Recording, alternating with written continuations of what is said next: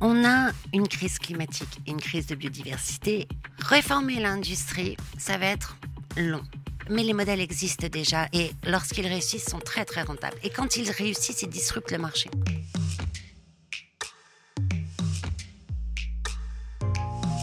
Imaginez un monde où l'économie serait riche socialement, une économie qui impacterait moins les écosystèmes et même les restaurerait, une économie rentable. C'est possible et nous sommes prêts. Celle qui vous parle n'est pas une utopiste égarée. Isabelle Delannoy a sa propre théorie, l'économie symbiotique. Qu'est-ce que c'est? Une économie faite de solutions viables, rentables, durables, qu'il suffirait de relier. Comment les entreprises pourraient l'appliquer? Isabelle Delannoy va nous le dire. Portrait. Environnementaliste, Isabelle Delannoy défend une théorie synonyme d'espérance, l'économie symbiotique, un système conscient de la fragilité des équilibres au sein duquel il est possible de fabriquer davantage de liens sociaux et de limiter l'impact de nos activités sur les écosystèmes. Une idée d'avenir qui a grandi à travers ses rencontres avec Albert Jacquard et Yann Arthus Bertrand lorsqu'elle collaborait au scénario de Home et était rédactrice en chef adjointe de l'émission Vue du ciel. Elle anima aussi une chronique TV où elle évoquait son mode de vie écolo au quotidien. Isabelle Delannoy reste une militante infatigable. Elle dirige aujourd'hui Do Green, une agence dédiée à la promotion de cette économie d'avenir, et travaille avec le CNAM pour accélérer la transition. Son dernier livre sur l'économie symbiotique vient d'être traduit en chinois. Bonjour Isabelle Delannoy. Bonjour. Je suis ravie de vous accueillir euh, ici. On va parler de l'économie symbiotique ensemble. On va découvrir euh, ce que c'est. Euh, vous nous dites que c'est une économie riche socialement, qui impacte moins les écosystèmes et qui même les restaure. Et surtout, c'est une économie rentable. Est-ce que vous avez des exemples à me donner?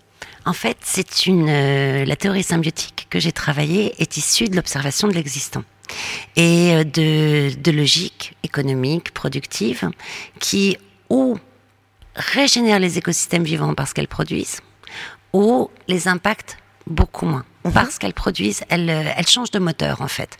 Et au lieu de diminuer l'extraction, en fait, vraiment, elles vont vers le zéro extraction. Mhm.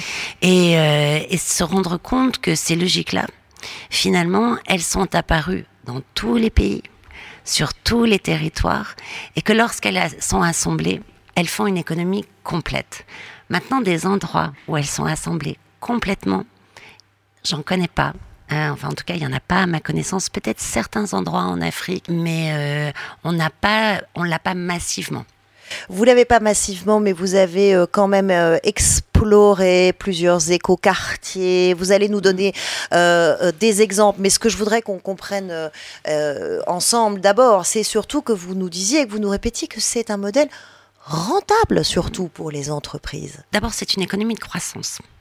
Et euh, la croissance qu'on a aujourd'hui dans, dans, la, dans l'économie très extractive et linéaire qui est la nôtre, elle nous coûte très cher. On le voit vous, vous, vous nous parlez pas d'une économie anticapitaliste et décroissante, hein, qu'on soit bien clair. C'est pas une économie euh, décroissante, c'est pas une économie ultra capitalistique mais c'est pas une économie anticapitaliste, c'est un autre moteur. J'aime beaucoup un, un, un, exemple suisse d'un industriel euh, suisse sur une voiture qui fait une, bio, une, euh, une carrosserie en biomatériaux. Mhm. Et cette, cette carrosserie, euh, à, la, à la production et à l'assemblage, elle est zéro polluant. Elle peut retourner au sol. Elle est en fibre de lin. Le lin, c'est une, une plante qui naturellement régénère les sols et naturellement stocke le carbone et a besoin de, de très peu de pesticides. Donc, en fait, selon le mode de culture que vous allez avoir pour ces biomatériaux, vous allez permettre, parce que vous fabriquez cette voiture, de produire une régénération des sols par les plantes qui sont utilisées, par exemple. C'est ça le principe de l'économie euh, symbiotique que Christian euh, Roudot a essayé de synthétiser euh, dans une définition pour nous aider à mieux la comprendre. On l'écoute.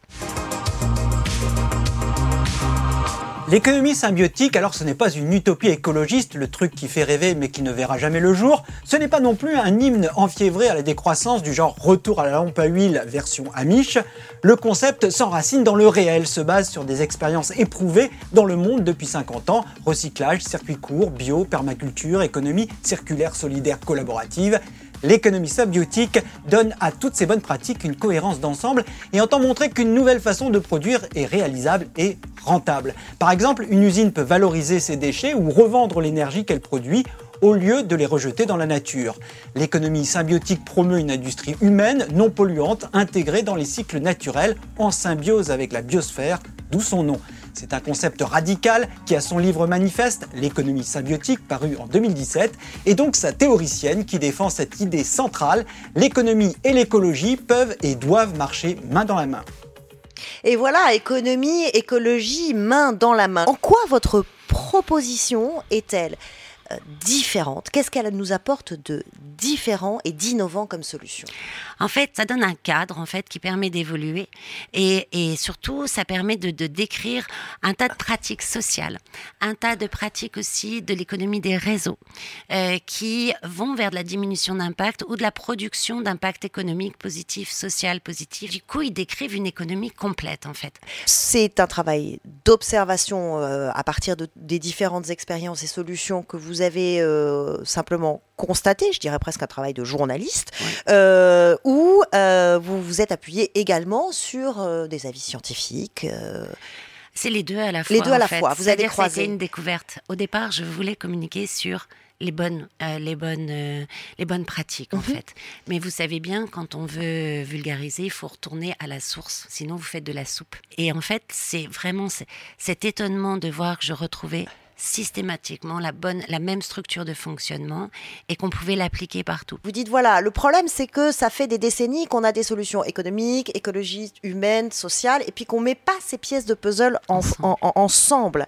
Et en gros, ce que vous nous dites, c'est qu'il faut les relier ces pièces de puzzle. C'est bien ça? Si C'est une suis. économie d'écosystème, c'est-à-dire de reliance. Et aujourd'hui, on est comme des plantes en pot. On ne fait pas écosystème.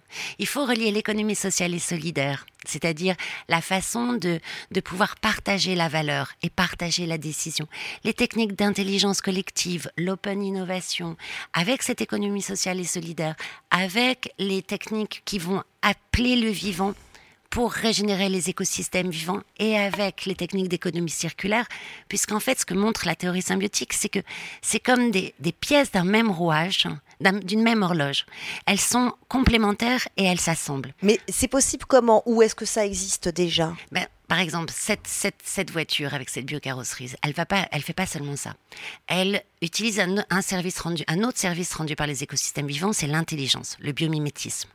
Du coup, elle résout ses contraintes mécaniques autrement. Du coup, elle a besoin de moins de métal pour faire son châssis. Mais elle pense écosystème des pièces, des- de l'assemblage. Elle va faire des, elle est modulaire, interopérable. Ce faisant, avec la diminution du châssis, avec la résolution des contraintes mécaniques autrement, elle, elle utilise moins de 20 fois moins de pièces. Du coup, elle est moins chère à assembler localement, même en Suisse, que en Europe centrale ou en Chine. Et si vous assemblez ça avec d'autres modèles d'économie circulaire, qu'on appelle l'économie de la fonctionnalité, c'est où vous ne possédez plus votre bien d'équipement, vous acceptez d'en louer l'usage. Eh bien, ces pièces, elles reviennent. Elles font un écosystème en fait de pièces entre toutes les voitures qui circulent, même d'une génération à une autre. Et le, fabricant reste toujours propriétaire de ces pièces. Il va pouvoir les assembler et les réassembler et euh, garder toujours sa matière. Et du coup, plus on va vers le zéro extraction, plus on va faire de la croissance économique, parce que à chaque utilisation de pièces, on a de la valeur ajoutée, on loue la voiture, on loue l'usage de la voiture. Moi, j'ai ça sur mon smartphone, par exemple. Alors voilà un, cas d'usage. On a voulu faire un petit, un petit bond euh, dans, dans l'histoire pour se rendre compte quand même euh, que ça, ça fait des décennies euh, finalement que des voix s'élèvent. Le bon sens, certains en parlaient déjà dès les années 60. Écoutez. L'année passée, j'ai eu deux nids d'hirondelles et pour la première fois, j'ai ramassé une hirondelle qui était tombée de son nid, qui était tellement euh, si pauvrement alimentée grâce au progrès de la science, euh, la science chimique, qui assassine la terre, qui assassine l'insecte, qui assassine l'oiseau, qui tue toute vie, qui assassine l'homme, on s'en apercevra peut-être trop tard. Le problème, c'est que, par exemple, le développement industriel, le développement technologique n'a pas été accompagné d'une philosophie. Et n'étant pas accompagné, il n'y avait pas cet élément modérateur et régulateur qui ramène toujours euh, toute créativité et toute innovation à, à, aux valeurs fondamentalement humaines. Euh, les dirigeants du monde entier aussi bien politique qu'industriel, qu'économique, pense seulement aux 5 ans ou 6 ans qui viennent, aux intérêts mesquins des nations, et non pas à l'intérêt de la planète en général. Évidemment, c'est des amoureux de la nature, mais pas seulement. C'est pas ça qu'ils disent. Euh, ils disent comme vous que ça fait en gros 3 milliards et demi d'années que la nature s'adapte et, euh, et qu'elle sait s'adapter et se réinventer à chaque fois. Et finalement, c'est de, de, cette intelligence du vivant, mmh. comme vous l'appelez, euh, bah, qu'il faut s'inspirer. Comment les entreprises peuvent s'inspirer de l'intelligence du vivant, dites-moi? C'est en fait le vivant, Lynn Margulis, qui est une grande théoricienne de la symbiose et de l'hypothèse Gaïa, hein, qui montre que la Terre fonctionne comme un organisme avec ses zones humides qui est pure, etc. Elle, euh, elle dit un truc très très beau. Elle dit euh, la vie n'a pas conquis le globe par la compétition, mais par la mise en réseau. Et on est, on est justement à cette ère de la mise en réseau. Mm -hmm. et, euh, et, on voit bien d'ailleurs combien, euh, combien euh, les, les, économies en réseau vont très très vite. Alors on va prendre quelques exemples concrets, si vous le voulez bien, et de champs d'application. On va prendre l'agroalimentaire, ça paraît le plus évident, et la question évidemment qu'il y a derrière, qui est celle de la biodiversité. initiative qui s'appelle OP2B, One Planet Business for the Biodiversity. Mm. C'est des géants de l'industrie, hein, Unilever, Danone, L'Oréal, Nestlé, euh, Kellogg's, euh, qui s'engagent euh, pour sourcer hein, différemment leurs matières premières dans leur processus de fabrication. Qu'est-ce qu'on peut en penser? Est-ce que c'est un pas vers votre économie symbiotique? Bien sûr, parce que ça veut dire que lorsqu'ils sourcent différemment leurs matières premières, ils vont aller vers l'agroécologie et l'agroforesterie.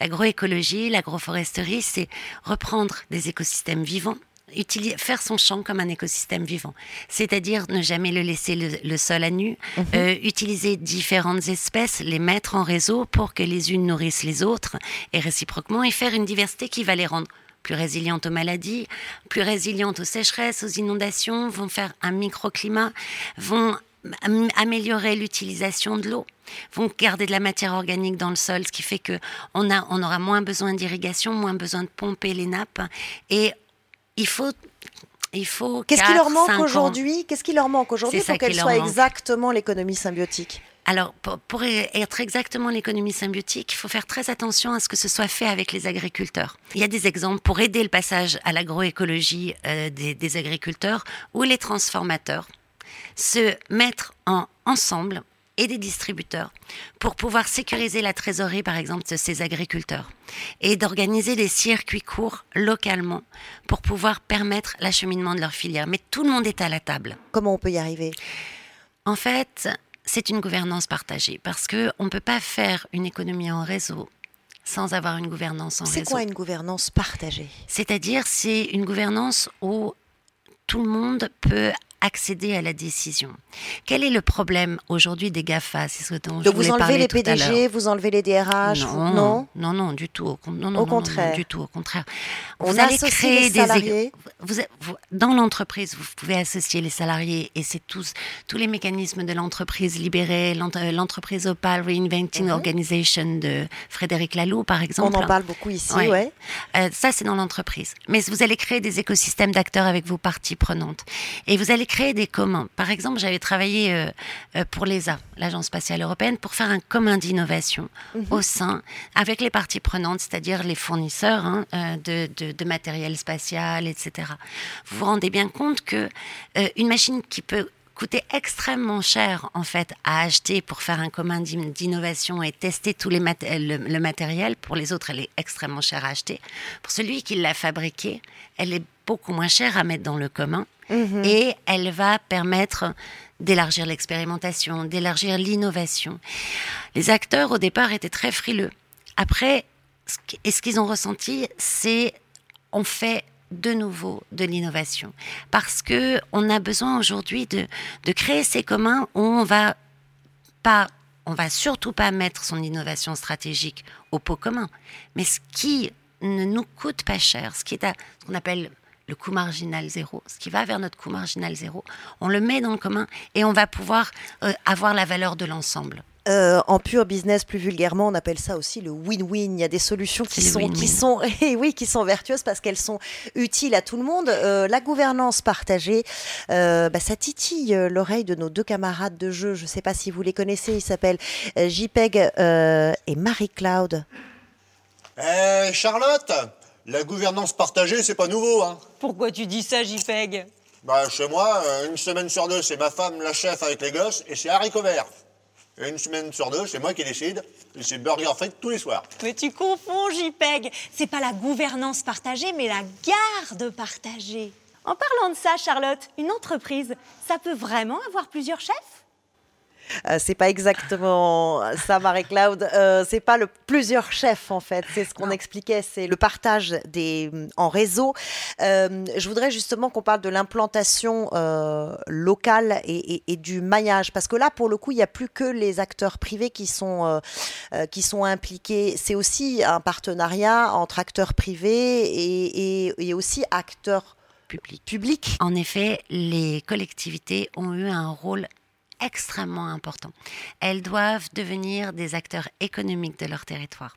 Elles doivent, euh, elles, elles permettent de, jouer le rôle de tiers organisateur. Je cite souvent le- l'exemple de la ville de Portland. Elle a appliqué euh, des, mécanismes en fait permettant déjà de relocaliser euh, l'habitat et euh, la petite industrie, hein, l'artisanat, etc., et, euh, et, euh, et les services. Et elle a mis en place les transports en commun aussi, et des jardins de pluie, en fait, parce qu'elle était sensible aux inondations. Ça a créé un autre terreau social.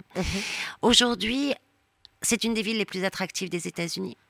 60% de population en plus, moins 20% d'émissions de gaz à effet de serre à cause de la relocalisation d'une grande partie de la consommation, à cause du changement complet de mobilité et euh, des fonds d'investissement qui sont créés pour pouvoir permettre des pépites locales de se, de, de s'implanter, de se développer et, euh, et une culture comme ça de, de l'acheter local qui s'est s'est mis en place. Donc encore une fois, ce que vous nous expliquez, c'est que c'est pas des solutions écolo bobo, euh, simplement parce que c'est vertueux, simplement parce que ça fait du bien à la conscience, mais que c'est extrêmement attractif économiquement et rentable. Il faut le répéter. C'est, par exemple, quand je pense à, à cette société de smartphone, euh, où moi j'ai mon smartphone, elle, je n'achète pas mon smartphone.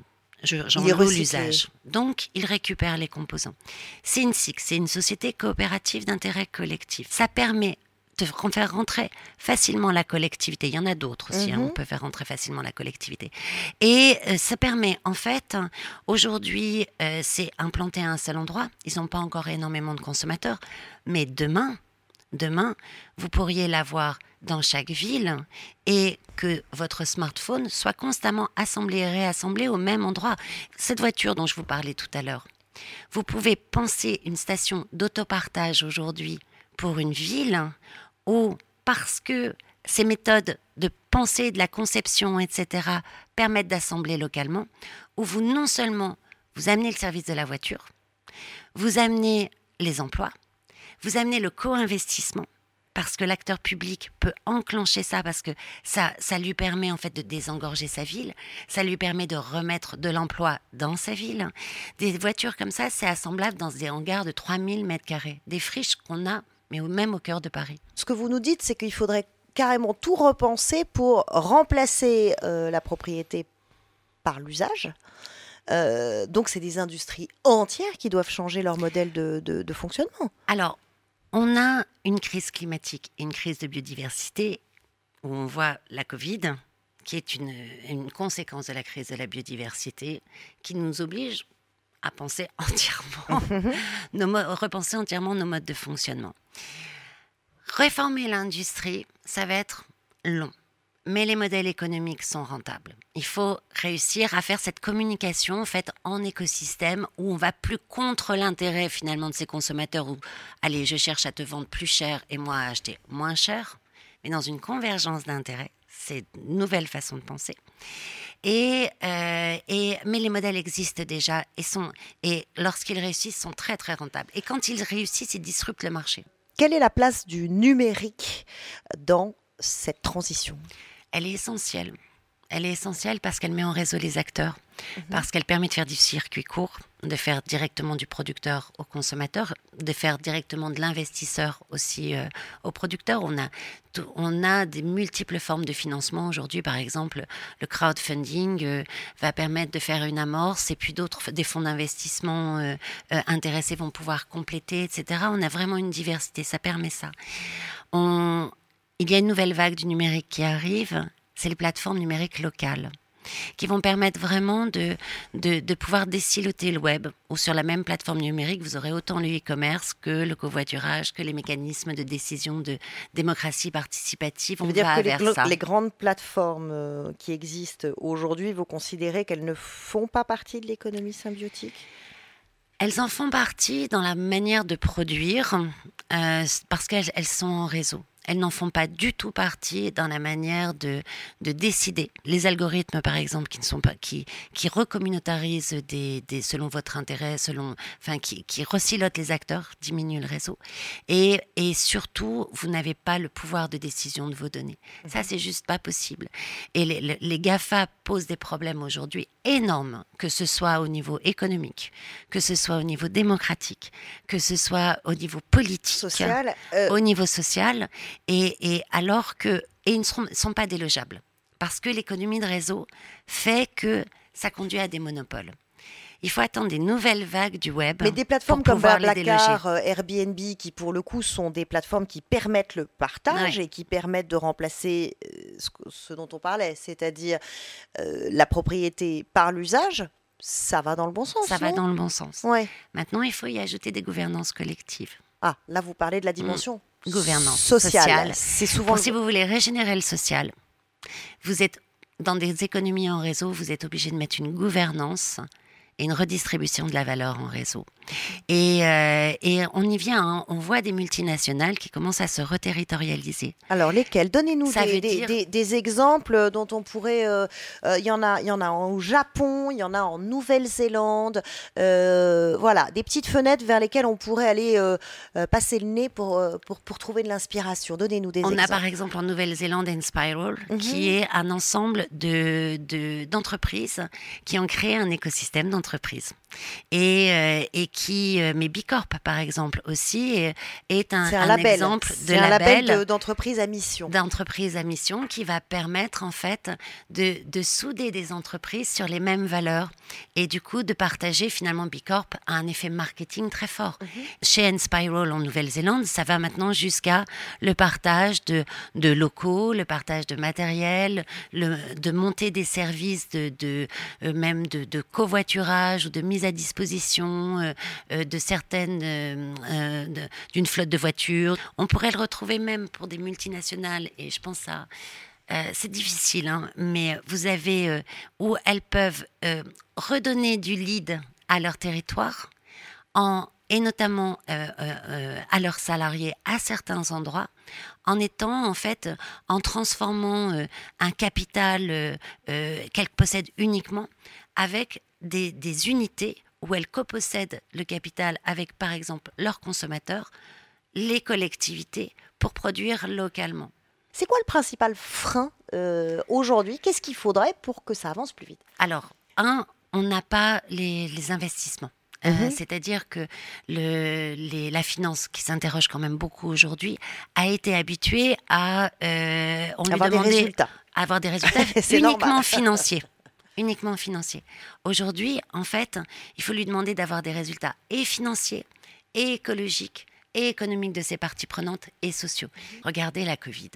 Euh, en trois mois, combien d'entreprises, des grosses, avaient fait faillite? Combien on va en avoir là? On, ne peut pas. La crise écologique nous, nous pose le problème de la résilience des actifs. Donc aujourd'hui, on doit financer cette résilience. Et donc, c'est complètement anachronique qu'il n'y ait que 0,5% des fonds qui vont vers les fonds à impact. Je vous remercie euh, beaucoup, euh, Isabelle Delannoy, d'être euh, venue nous parler de l'économie symbiotique et surtout nous dire bah, qu'elle est possible. Voilà, on reste, on reste optimiste et on avance. Merci infiniment. Merci beaucoup. Merci d'être venu. Way, ça continue maintenant et tout le temps. C'est quand vous voulez. Abonnez-vous à Way sur la chaîne YouTube de Salesforce. Vous y retrouverez nos invités, nos chroniqueurs. Activez la petite cloche et dites-nous ce que vous en pensez. Nous lisons vos messages, nous les prenons en compte. Rejoignez-nous sur Way.